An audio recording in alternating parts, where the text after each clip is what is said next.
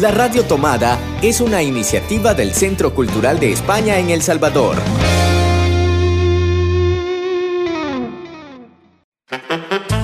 Hace 20 años, Hercio desapareció. Ahora sabemos que está de regreso y queremos encontrarlo. Hercio Cultureta. Un espacio dedicado al arte y la cultura que vivimos en el Centro Cultural de España en El Salvador.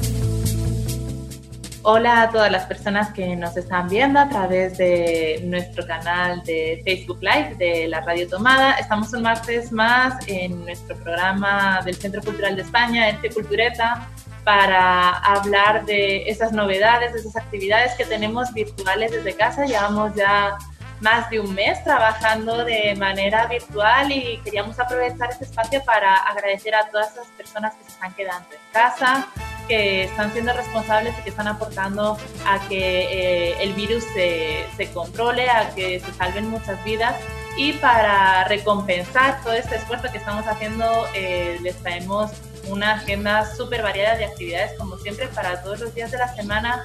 Y hoy queríamos eh, reflexionar y analizar un poco cuál es el papel del arte y la cultura, cómo está afectando a los espacios, sobre todo expositivos, cuáles son también esas alternativas que se, que se están buscando y cuál es un poco también ese futuro que espera, qué podemos aprender de esta situación eh, para el trabajo de los gestores culturales, de, de los curadores.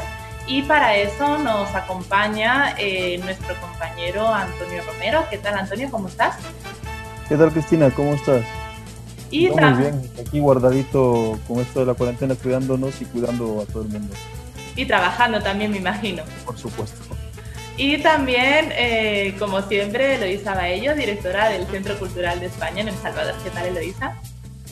Pues muy bien, trabajando como tú has dicho desde casa y además fíjate que una cosa que estamos comentando todos en estos días, ¿no? que al final el hecho de tener que generar eh, la programación eh, a través de redes y de modo virtual también nos implica reinventarnos y no ha supuesto que tengamos menos trabajo, sino que al revés, tenemos tanto o más trabajo que, nunca y estamos tratando de darlo todo ¿no? para que haya una programación eh, interesante, eh, que abarque un montón de miradas y diferentes sectores artísticos y culturales y para que no falten ideas para, para esa crisis, ¿no? para pasarla de otra manera en casa eh, a través del arte y la cultura pues sobre esto, sobre ideas virtuales, ideas online, exposiciones, que sobre todo vamos a hablar hoy de, esto, de cómo hacer exposiciones desde casa, se va a tratar nuestro plato fuerte.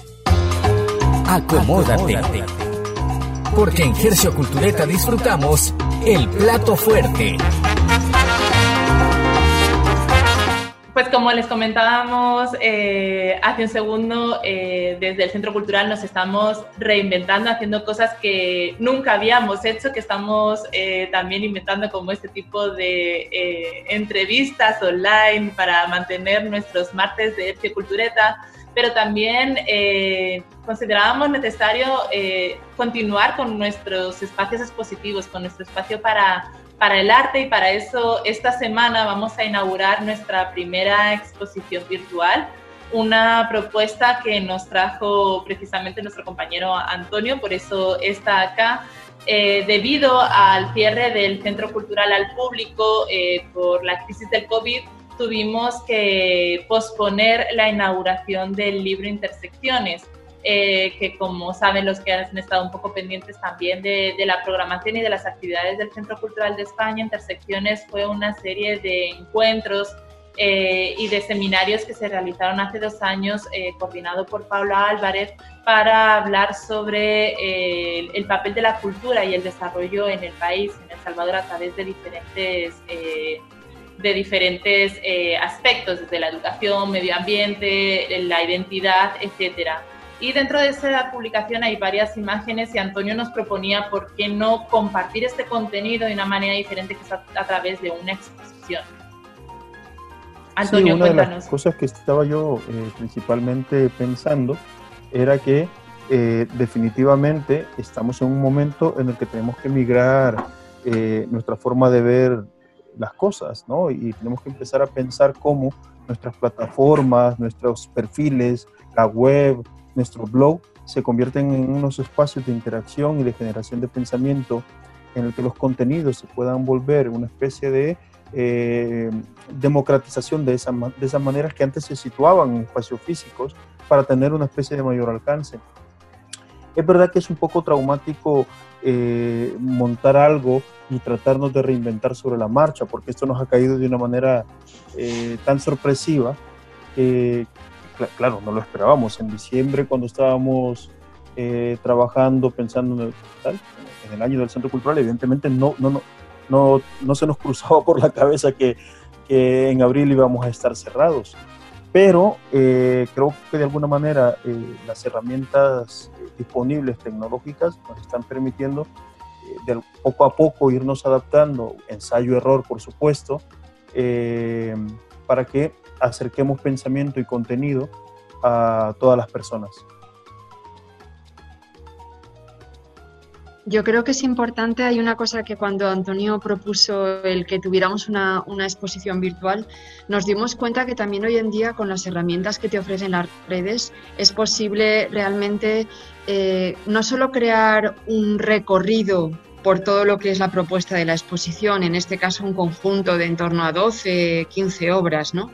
Sino que sobre todo es interesante que se puede hacer como un recorrido guiado obra por obra, se puede incluir también comentarios y explicaciones y análisis de lo que cada obra implica y representa y al final de esta manera también nos podemos vincular a esa nueva mirada que tienen los museos, que han dejado de ser sitios estancos donde tú vas, te paseas, ves un cuadro y te quedas ahí, ¿no? sino que los nuevos museos para el siglo XXI se plantean como espacios de pensamiento. ¿no? Y creo que esa faceta y ese, ese ángulo de los museos es el que tenemos que explotar ahora desde las redes virtuales. ¿no? Eh, movámonos a través de lo que implica una exposición, repensemos lo que implica un museo, una sala de exposiciones, un centro cultural y pensemos que ahora más que nunca es el momento de eh, invertir los roles ¿no? y, jugar a qué querríamos que fuera de verdad en el siglo XXI un centro cultural o un museo. Y a través de una exposición pues tenemos un detonante perfecto para hacer pruebas, para experimentar y para reinventar el concepto de una exposición. ¿no? ¿Qué queremos contar? ¿Qué queremos contar con esa exposición? ¿Qué nos cuenta cada obra? ¿Qué nos cuenta cada artista? Y en este, y, y en este caso de intersecciones, cómo cada artista y cada obra desde su mirada están ofreciendo eh, interpretaciones de lo que es la cultura y en este caso sus intersecciones con la memoria, con el medio ambiente, con la educación, con la comunicación, con el patrimonio. Sí, eh, eso, eso Eloisa tiene, ha tocado un punto muy importante, ¿no? es como la reinvención de los centros culturales de, cara a, este nuevo siglo. Y es que, claro, también la, la forma de gestionar eh, las artes visuales ha cambiado tanto que de alguna manera eh, el artista tiene que entender que ahora ya no necesariamente depende de espacios físicos, sino que tiene cada vez más poder gracias a esas herramientas. Y, y claro, como centro cultural también, esas herramientas las vamos a usar para tratar de generar con esta exposición eh, una interacción y una especie de espacios, ya no pensando solo en el espacio físico, sino me refiero a espacios ya de, de intercambio, de, muestra, de pensamiento, de, para que las obras no solo sean un lugar en el que eh, estrictamente tengamos que estar en un sitio hablando con una persona, viendo que se nos... Es que nosotros también ahora podemos reinventarnos nuestras propias maneras de participar e incidir en la sociedad. Y creo que eh, en ese sentido se vuelve importante este ejercicio también, porque porque si bien la exposición como tal, eh, Intersecciones, plantea una reflexión sobre, sobre la contemporaneidad salvadoreña, eh, también plantea una mirada a futuro en el sentido de, de hacia dónde queremos construirnos cambian los espacios y también entiendo que cambian los públicos. Ya no vas dirigido a ese público que puede llegar a un espacio físico en un momento dado para conocer eh, unas piezas, unas obras o interactuar como tú mencionabas, sino que ahora el público al que se dirige es bastante más diverso, sí con un, condicionante que es que tenga acceso a Internet, cómo hacer eh, partícipe a ese público, cómo conectar con ese público, cuáles son las diferentes estrategias que se deberían abordar para hacer llegar eh, ese intercambio de conocimiento y este contenido que se propone. Yo hay una cosa que sí que me gustaría destacar para que no se malinterprete de lo que yo dije antes. Yo creo que eh, las herramientas virtuales nos ofrecen una, una, posibilidad de llegar a nuevos públicos y en nuevos formatos. Lo que yo consideraba o trataba de explicar que para mí es crucial de cara al siglo XXI es replantear el fondo, la razón de ser de los museos y nos se nos ha mezclado todo con este contexto y para mí ese replanteamiento pasa por repensarse como un espacio público, un espacio de ciudadanía y un espacio de reflexión y pensamiento. Eh, eso va por un lado y ahora lo que hemos utilizado es intersecciones para replantearnos una exposición en torno a lo que está reflexionando y planteando como discurso teórico eh, para hacerlo a través de una exposición y con obras de arte. El que lo tengamos que hacer de modo virtual para mí es un momento eh, puntual que nos ha tocado vivir y en el que tenemos que aprovechar las herramientas que nos ofrece las redes sociales e Internet.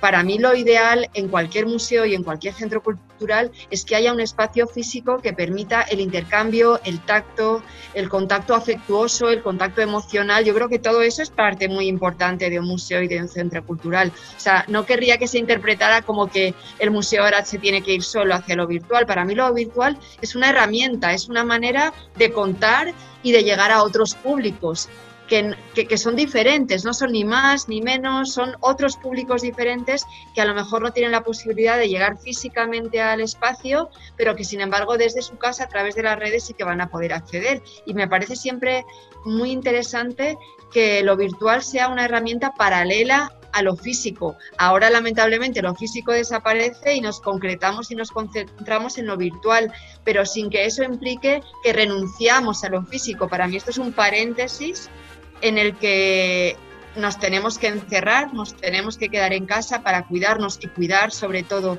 a las personas más vulnerables, a nuestro sistema de salud, para salvar vidas, pero creo que todos tenemos que entender esto como un lapso, ¿no? Un lapsus, un coitus ahí interruptus y que tenemos que volver luego a lo físico porque lo necesitamos como seres humanos también. Totalmente de acuerdo, totalmente de acuerdo. Yo creo que la situación en realidad nos invita a una especie de replanteamiento en el que eh, de alguna manera las plataformas eh, tienen que ser vistas ya no solo como una especie de, anuncios, sino como una especie de eh, espacios nuevos también de interacción y que creen accesos a la cultura y al pensamiento en cualquier otro lugar independientemente del espacio físico, pero el espacio físico evidentemente tiene que existir eh, y siempre seguirá existiendo. Solo eh, es un punto en el que ahora, al darnos cuenta de, esta situación, pues nos toca también reinventarnos y crear más accesos, eh, que creo que es lo importante también. Lo ideal entonces sería en el día después de que tanto se está hablando, el aprender de esta situación y ofrecer ambas cosas, el que cada vez que se plantee realizar eh, una exposición, una actividad, plantear de qué manera se pueden llegar también a esos otros públicos o ver cómo se combinan entre ambos. Sí, yo creo que sí. Y luego también, sobre todo, eh, ir al fondo de la cuestión. O sea, lo que creo que deberíamos aprender de esta crisis, no lo sé, igual aquí estoy siendo un poco eh, optimista, no sé realmente si podemos confiar tanto en el ser humano, eh, igual deberíamos aprender realmente qué es lo importante, que se ha hablado mucho en estos días de reconocer lo esencial, lo importante, o sea, qué es lo que queremos eh, como seres humanos eh, elegir para el día de mañana como lo que, no es, lo que vamos a exigir a nuestros gobiernos y a nuestros estados como, como esencial, en qué queremos que se gaste nuestro dinero como ciudadanos y en qué queremos que el Estado invierta eh, para construir una nueva sociedad o un nuevo país, ¿no? Y ahí eh, creo que es muy importante este debate que se está manejando mucho ahora también en redes de la resurrección de los bienes comunes y siendo la cultura como uno de esos bienes comunes. Necesitamos la cultura para definirnos a nosotros y definirnos como sociedad y como eh, mundo, ¿no? Entonces, ahí creo que es importante el reinventarnos como espacios culturales para que realmente no se nos eh, deje de lado. que es, es como muy fácil en cuanto hay cualquier emergencia cortar la cultura, porque a priori parece que no, no se ve la importancia que tiene o el efecto que tiene o lo que implica a la hora de construir una nueva sociedad. ¿no? Y la importancia de poner en valor el, el, trabajo cultural y cómo también está beneficiando en este contexto a las sociedades. Y en, en esta exposición que Antonio nos, va, nos presenta, para mí, creo que de alguna manera es como si lo hubiéramos hecho a propósito, que nos hubiéramos inventado esta exposición para estos días y para esta crisis. Realmente la exposición viene de un seminario que se hace hace dos años, Intersecciones, pero las obras se seleccionan para eh, ilustrar de alguna manera y acompañar en el debate, no como un mero eh, como una ilustración estética, sino para acompañar en el debate y en la generación de pensamiento a esos ejes que hablan de memoria, de futuro, de la importancia de la educación y la comunicación vinculados con la cultura, eh, del medio ambiente, de la ciudad, de la ciudadanía. Entonces creo que esas obras, eh, cada una en un contexto, nos están contando cómo desde el arte también se genera un discurso y se crea opinión y se influye y se determina eh, un tema, ¿no? Un tema tan crucial como estos de los que estábamos hablando. Tienes mucha razón en el sentido de que las obras acompañan más que ilustran, porque hablándolo con Paula, eh, una de las cosas con las que, que conversábamos precisamente acerca de las obras es que las obras al final funcionan como una especie de narrativa paralela en la que son una especie de ensayo visual en la que el artista plantea un posicionamiento respecto a la realidad y la cuestiona también. Entonces, claro, lo interesante de, intersecciones como propuesta también positiva, que en este caso será como eh, nuestro ensayo virtual primero, a ver, a ver cómo nos va, que yo creo que, será bien. Eh, creo que será interesante para que la gente pueda comprender por dónde van nuestras, nuestras las reflexiones de los artistas en cuanto a la realidad, para que luego más adelante volviendo al tema del espacio físico, eh, podamos eh, tener el libro en las manos. ¿Cuál ha sido la reacción de los artistas a la hora de, acercarte a ellos y decirles, miren, queremos, ya que no se ha podido presentar el libro, eh, muchos de ellos ni siquiera lo tienen todavía en físico, lo tenemos ahí guardado en cajas esperando ser repartidos esos 500 ejemplares que nos llegaron días antes del cierre temporal del Centro Cultural. ¿Cuál fue la reacción cuando les dijiste queremos hacerlo esto virtual? Queremos hacer de, estos, eh, de este libro, queremos montar una, una exposición. Desde el momento en que se contactaron para la publicación del libro, evidentemente todos los artistas ya estaban muy contentos de participar, ¿no? Eh, ahora que les he escrito, pues igual, Dalia me ha enviado sus archivos muy contenta, Dani Zabaleta incluso estuvo investigando dónde se puso su, su obra de, lección M.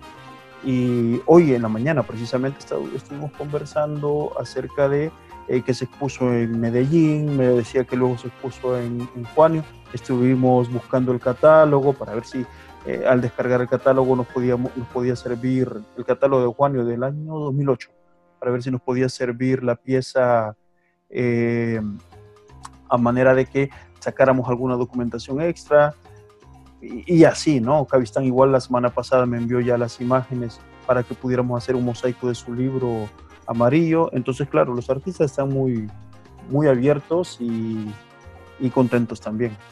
En un inicio estas piezas no estaban pensadas para, para este tipo de, proyectos, sino que se pensaron más bien para, para eso, para, para un espacio más, más físico. Eh, se han tenido que hacer algunos ajustes. ¿Crees que el artista también podría empezar a plantearse la posibilidad de tener esta ambivalencia, el crear una obra que sea pensada para el espacio físico, pero también para un espacio virtual? Definitivamente, creo que eh, te da posibilidad de armar proyecciones o de acercar eh, visualizaciones acerca de cómo vos podés generar, digamos, como una especie de mayor participación dentro del, espectro cultural. Eh, creo que sí, pero ya lo virtual en sí mismo, ya el espacio de la red, me refiero, es un espacio paralelo a, la realidad tangible que nos invita también a crear y utilizarla de una manera diferente, muy diferente incluso, a, la, obra que se crea para ser expuesta en una sala. Eh, en este caso, ocuparemos obras que, son diseñadas precisamente para una sala y vamos a buscar la manera de encajarlas eh, creando un espacio virtual de un espacio físico. En ese sentido, es como hacer, digamos, un encaje de virtual para, la, para, lo, para lo físico eh, y no necesariamente eh, de obras creadas desde lo virtual para lo virtual, porque no ha sido el caso en, este, en esta situación, ¿no? Pero, pero eh, creo que funcionará muy bien y dará herramientas, creará maneras diferentes de percibir el hecho de la gestión del arte y de la participación y de, y de llegar a nuevos públicos pues estamos con, ganas de poder dar ese recorrido virtual por la sala de exposiciones del centro, ya que llevamos como más de un mes sin poder caminar por ahí. Eh, creo que va a ser todo un gusto el poder recorrer esos espacios con esas nuevas obras. Eh, cambiamos de exposición, teníamos Corpo Soberanía, que también eh, estuvimos, hemos estado compartiendo y seguimos compartiendo eh, algunas eh, de esas obras que teníamos en, en, la sala multiusos del Centro Cultural para que la gente pueda, aunque no se pueda acercar, pueda seguir disfrutando y reflexionando sobre el trabajo de, de las artistas que conforman esta exposición curada por Luisa Fuentes Guasa. Y ahora cambiamos con, con esta nueva exposición Intersecciones. Eh, así que nada, esperamos que este ensayo, prueba que, que, comentabas tenga mucho éxito. Yo estoy segura de que, de que sí que se van a abrir eh, muchas puertas para poder seguir explorando con, con nuevos públicos sin olvidar eh, este contacto físico, como, como, también mencionaba Eloisa, y tan solo hacer una invitación para que todo el mundo esté pendiente de sus computadoras para el, el viernes y también de, del resto de actividades paralelas que están previstas realizarse a lo largo del mes de mayo. Solo sí, yo lo que, lo que haría es una, un recordatorio de que estemos todos puntuales, porque también la idea es estar todos compartiendo ese momento, cada uno desde su casa a lo mejor, pero pensemos que es un momento compartido entre todos de disfrutar de esa apertura y a partir de ahí ya a lo largo del mes de mayo pues se irá haciendo una difusión más guiada, también se irán haciendo actividades paralelas en mes de mayo, pero eh, ahora este viernes estemos juntos en la apertura y en la inauguración disfrutando del momento también. Como dice Loisa, la idea es estar puntuales a las 7 de la noche el viernes para que eh, podamos ver el video de una visita virtual y después de esa visita virtual habrá un link para una página donde habrá una galería de, imágenes con cada una de las obras y verlas en detalle y que evidentemente podamos tener como una concepción bastante más clara de qué obras son las que participan y claro, tener como un panorama de la realidad salvadoreña contemporánea también. Así que viernes a las 7 de la tarde. Viernes a las 7, cada uno con su sangría hecha desde casa. Ligia nos va a pasar la receta para que cada quien la pueda hacer y para también compartir las, las experiencias o las impresiones de, de, la muestra, que yo creo que también es una de las cosas más enriquecedoras de, de la inauguración, el poder compartir con otros también ese, esos diferentes enfoques de una misma obra o lo que nos hace reflexionar a cada uno. Pues muchas gracias, Antonio, por acompañarnos otra semana más y nos vemos entonces este viernes en la inauguración de Intersecciones. gracias, Antonio. Muchas gracias, muchas gracias a ustedes y cualquier cosa, pues ya, ahí estamos. Nos quedamos, abrazos. Nos quedamos entonces con una pausa musical y regresamos con nuestra ensalada. El ritmo no me importa, nadie pide que la rompa, yo nací para esto, compa, si no aporta, mejor no abra la boca porque aquí lo que le toca es ver cómo se hace. El ritmo no me importa, nadie impide que la rompa. Yo nací para esto, compa. Si no aporta, mejor no abra la boca porque aquí lo que le toca es ver cómo se hace. Ver cómo se hace. Ver cómo se hace. Ver cómo se hace. A mi team la acostado, sonan en todos lados, mejor te se acostado, estamos en el avión, chao, son Lucas un lado, venimos de clip out, donde fuimos llaman por el soldado, policía y soldado, que de bandado, en el documentado, una revisión. Me tiré de que hago por este lado, mostrando mi rapeado en televisión. Ah, sentí que tenía que mantener a la fanta y contemplo imposible que de cada mano que levanto. No me la profesión que más odio mi gorgonzo, pero viviendo de esto en el país ya somos cuantas per. Sonas a lo mismo que todo está sonando, yo buscando ser distinto un mes a la cabeza cuando me escucho a mí mismo. Soy hijo del Olimpo. Limpio esta cultura se convierte en a mí mismo. Movimientos son los aros de serpiente. Nah. Vini, vine pa' vivir, hice el rap mini. Todo de versos fríos como goles de Kimmich. Mi clan latini, está en la city. El único heredero es el que hizo Harakiri. Digan la verdad y no teman la mentira. Es la manera más normal en que falsos se retiran. Yo ya pude soltar este mundo que me pira Pero el diablo personal todavía respira. La paciencia inclina que por más que impidan El avance de mi línea son una estampida. Estoy haciendo todo beat que coro como el rey Midas. Tengo poco espacio ya para las estampillas. En el pasaporte, lo hago por deporte. Quieren llevarse mi carga y no creo que la soporte no me importa, nadie pide que la rompa. Yo nací para esto, compa, si no aporta Mejor no abra la boca porque aquí lo que le toca es ver cómo se hace, ver cómo se hace. El ritmo no me importa, nadie impide que la rompa. Yo nací para esto, compa, si no aporta Mejor no abra la boca porque aquí lo que le toca es ver cómo se hace, ver cómo se hace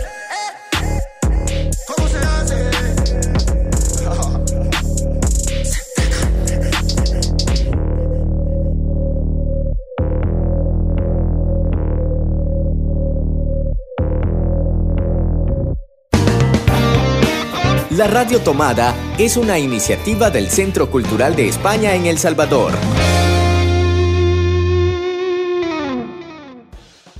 Y acabamos de escuchar Saringan de Saki, canción que eh, escuchábamos también en el programa especial que tuvimos el viernes pasado de A Dos Bandas, en ese encuentro virtual junto con Eduardo Oliva de Proyecto Pulpo, líder de, la banda, y el hopero, rapero Saki, eh, con quien hablamos un poco de cuáles son los planes que tienen para estos próximos días hasta que se van, podemos volver nuevamente a los escenarios para escucharles en vivo con esta mezcla de músicas. Y eh, traemos una ensalada súper cargada de actividades eh, con una agenda virtual eh, súper llena para todos los días. Empezamos con nuestros martes literarios, con la recomendación que nos hace todas las semanas nuestra mediateca para que podamos descargar en línea. Si es que no tenemos los libros, no hay problema porque nosotros te recomendamos eh, esos libros que puedes tener solo al acceso de un clic y en esta ocasión nos trae un libro de Gabriel García Márquez. Y Cristina, me gustaría aprovechar, ya que hablamos de la, de la, recomendación de la mediateca, también un poco recomendarles el programa de Ayer te vi en Babilonia, que pueden explicar en la radio tomada. Y ya que la recomendación es Gabriel García Márquez y este libro maravilloso que es eh, El amor en los tiempos del cólera, eh, a lo mejor pueden recuperar el Ayer te vi en Babilonia que dedicamos en su momento a Gabriel García Márquez y que estuvimos leyendo varios fragmentos de algunas de las obras más importantes de Gabriel García Márquez. Así que ahí queda esa recomendación y esa indicación ¿no? de que pueden en cualquier momento, a cualquier hora, disfrutar con nuestros podcasts literarios. ¿no? Así es, y aparte de esa recomendación de la semana, que ya saben, puede ser eh, sonora, como dice Eloísa, y escuchar un poco de nuestras recomendaciones en el programa Ayer te vi en Babilonia, como descargarse esos libros que, que cada martes estamos recomendando. Además, este martes también tenemos eh, otra actividad que es que regresa nuestra escuela generosa, eh, que teníamos muchas ganas de poder continuar con las eh, sesiones de esta escuela en feminismo y vamos a tener una sesión especial para, este, para hoy martes. Pues sí, estamos muy contentos porque después un poco de que se nos quedó el curso por la mitad prácticamente cortado, no sabíamos un poco, estábamos viendo a ver cómo evolucionaba esta crisis para plantearnos los tiempos y lo que sí o sí eh, teníamos claro es que habría que hacer una especie de sesión eh, recopilatoria, ¿no? Para ver dónde nos quedamos, hasta dónde llegamos, eh, de qué hablamos, qué, qué temas se plantearon como más urgentes y relacionados también con la exposición. Y para eso les pedimos a las ponentes que habían sido ya, que habían dado ya su sesión, que habían impartido ya su sesión, así como a la curadora Luisa Fuentes Guaza, si eh, querían participar de una sesión así recopilatoria y eh, la verdad es que la respuesta fue muy positiva por parte tanto de Luisa Fuentes Guaza, curadora, como de Paola Lorenzana y el colectivo de las Amorales con, Lisa, con Lisania y con Jasmine Miranda. Eh, todas han aceptado participar y hemos enviado ya un correo con la gente que estaba inscrita y todo el mundo está como muy por la labor de seguir eh, siendo partícipes de esta formación y de este espacio de reflexión. Así que nada, muy contentas de esta sesión que va a ser como una prueba de cómo funcionaría una sesión virtual para que a partir de ahí podamos pensarnos eh, qué hacemos con las sesiones que quedaron pendientes, si las replanteamos en modo virtual o si nos planteamos esperar a que haya una apertura física para poder hacer las otras sesiones. Esta sesión, además de eh, estar invitando a las personas que formaban parte ya de, de la Escuela Generosa, es abierta al público, así que les animamos a que se conecten hoy a las 3 de la tarde a través de Jitsi. Pueden encontrar el enlace tanto en nuestra web como en nuestras redes sociales para que eh, si tienen interés en hablar y, comprender un poco sobre feminismos y sobre derechos sexuales y reproductivos de la mano de, como bien decía Eloísa, de Luisa Fuentes Guasa, de Lisiana Zelaya, de Jazz Miranda y de Paola Lorenzana, les esperamos a las 3 de la tarde. Y seguimos con los miércoles de cine, que continuamos con un ciclo virtual Vernos en el cine. Sí, este miércoles, si no me equivoco, Chris, tenemos la película Felices 140, que es una película de la directora española Gracia Querejeta, que le recomendamos muchísimo. El ciclo que estamos proponiendo para estos miércoles son todo películas que de alguna manera eh, transmiten cómo se sobrepone uno a una crisis determinada en un momento determinado de la vida. ¿no? Eh, en este caso es una chica, una mujer que está recién cumplido sus 40 años y lo quiere celebrar con sus amigos y a partir de ahí se plantea toda una crisis en torno a lo que implica esa edad supuestamente de madurez, ¿no? En el que das ya como un paso a tu edad ya más adulta, ¿no? Y cambian tus prioridades y cambian tus eh, valores de alguna manera. Entonces, bueno, esta película muy interesante, reflexión que plantea Gracia Querejeta en torno a esas crisis, ¿no? Que en alguna edad u otra todos vamos viviendo, ¿no? A lo largo de nuestras vidas. Atentos a nuestras redes porque ahí les vamos a compartir el link para que puedan ver desde su casa la película completa, protagonizada por una gran actriz, Maribel Verdú, y también junto con Antonio de la Torre y Eduardo Fernández. Y ese miércoles 22 también celebramos un día muy importante para nosotros, que es el Día de la Tierra. Sí, la verdad es que el Día de la Tierra creo que hoy con esta eh, cuarentena se hace más importante si cabe darnos cuenta de, de lo, cómo ha respirado el planeta gracias a que todos nos quedemos en casa, cómo se ha notado eh, la pureza del aire, el descenso de la contaminación, cómo de repente parece mentira que algo tan simbólico como una crisis por un virus de repente tenga una parte positiva que es que le estamos dando un respiro a la Tierra, ¿no? Y, en ese sentido lo que queremos es presentaros todo nuestro programa de medioambiental, de Verde que te quiero verde. Eh, no sabemos cómo se va a ordenar la programación en función de cómo se nos permita trabajar ya abiertos al público, pero lo que sí que queremos sí o sí es eh, crear un espacio permanente de reflexión en torno al medio ambiente, al cambio climático, a estar bien atentos, a ofrecer la información, los datos, las cifras que nos ayuden en cada momento a tomar decisiones eh, decisiones que cada uno de nosotros puede tomar en cuanto a su consumo, en cuanto a su uso energético, en cuanto a decisiones pequeñas que al final una tras otra y todas juntas forman decisiones grandes, ¿no?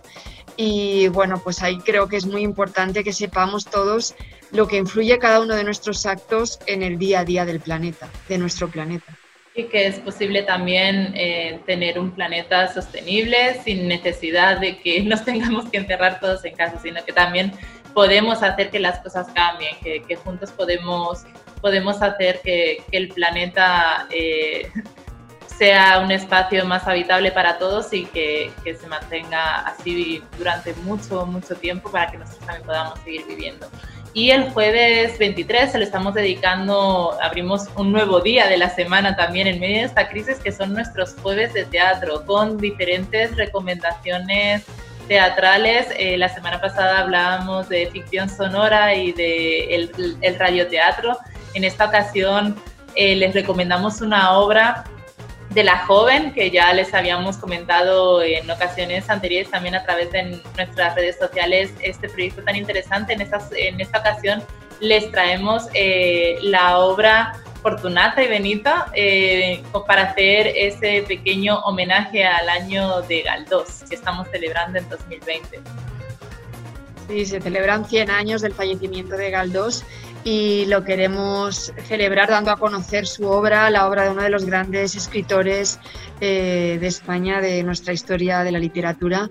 Así que una manera muy interesante de entrar en el mundo de Galdós a través del teatro y desde la mirada de una compañía muy joven que plantea una mirada bastante eh, divertida a lo mejor de lo que podría ser una historia, fue una de las grandes obras de Benito Pérez Galdós, Fortunata y Jacinta, que esta compañía reconvierte, le llaman Fortunata y Benito por Benito Pérez Galdós, y le dan un poco la vuelta a la historia pero dándola a conocer en el mensaje universal ¿no? que transmitía en su momento. Así que una obra muy recomendada que les recomendamos, valga la redundancia, que puedan disfrutar este jueves desde, desde las redes, desde, la, desde el Internet, ¿no? desde las redes sociales y desde los espacios virtuales. Y además el jueves 23 celebramos también otro día muy importante, que es el Día del Libro. Y no podía faltar eh, un día del libro sin nuestra maratón tradicional del Quijote, que en esta ocasión la vamos a hacer de manera virtual, pero iba a estar también esta lectura de, del Quijote a través de diferentes personalidades, eh, de estudiantes de, centros escolares y un sinfín de invitados que se han animado a leer diferentes capítulos del Quijote con nosotros. Pues sí, es una lectura simbólica, así como el Quijote ha sido una obra simbólica y emblemática de la literatura universal. Eh, yo creo que además en estos días de zozobra, ¿no? El Quijote y su idealismo y su lucha por la utopía, por un mundo más, más justo, eh, vuelve a ser siempre un, texto de referencia, ¿no? que no pierde vigencia nunca, porque al final, eh, a través de sus eh, historias, de sus aventuras, nos habla siempre de temas universales que siguen siendo vigentes. uno de los temas de los que más ha hablado en estos días es cuán importante es luchar contra la desigualdad en el mundo post-virus, ¿no? Porque una de las cosas que estamos viendo más duras para luchar contra el virus es la desigualdad y cómo nos afecta de diferente manera en función de cómo te puedas cuidar, ¿no? Eh, si tienes agua, corriente, si tienes una vivienda donde puedes estarte encerrado durante dos meses con un poco de aire, todas esas cosas cambian y nos influyen a la hora de cómo vemos esta cuarentena y este encierro y de cómo podemos luchar contra el virus. Desde luego, si tenemos que salir para buscar qué comer, va a ser difícil que nos podamos quedar en casa, ¿no? Entonces, eh, Don Quijote fue uno de los grandes eh, valedores de esa lucha contra la desigualdad, porque como él le decía Sancho, no es locura, sino justicia buscar un mundo más igual y más equitativo. Así que creo que es un mensaje que hoy más que nunca sigue súper vigente y lo vamos a leer, como decía Cristina, con un montón de amigos, de colaboradores, estudiantes, escritores, dramaturgos, eh, compañeros de trabajo, compañeros. Y continuamos la programación de esta semana con la primera inauguración eh, de una exposición virtual de parte del Centro Cultural de España, de la que hablábamos en el plato fuerte. Tendremos intersecciones eh, con esa visita virtual y una serie de materiales que podrán eh, ver en nuestras redes sociales. Eh, como decía Loisa en nuestra, entrevista, nos vemos a las 7 puntuales para poder compartir eh, a través de, estos espacios virtuales esta nueva experiencia. Y los sábados, como siempre, tenemos nuestras actividades infantiles de chispas. Recuerden, tenemos un grupo en Facebook. Yo me quedé en casas con chispas, en el que estamos compartiendo todos los resultados de estas actividades que cada semana Ligia nos comparte por la mañana. La semana pasada tuvimos eh, esta sesión de, eh, Mi libro me alimenta, hablamos de, de, México y este próximo fin de semana, a partir de las 9, descubre una nueva actividad para los pequeños de la casa. Además, tenemos abierta la convocatoria para el tercer Festival de Teatro Hispano Salvadoreño. Estamos recibiendo propuestas de grupos teatrales para que formen parte de la cartelera del festival de este año que se celebrará en el mes de octubre, que esperamos podernos juntar con todos ustedes en, en los teatros. Y con esto terminamos la programación de esta semana, pero recuerden que todos los martes a las 10 de la mañana estamos en Metro Cultureta, el programa para la radio tomada del Centro Cultural de España, con más recomendaciones, con más propuestas culturales para llevarles la cultura a su casa. Nos vemos el próximo martes y muchas gracias por acompañarnos.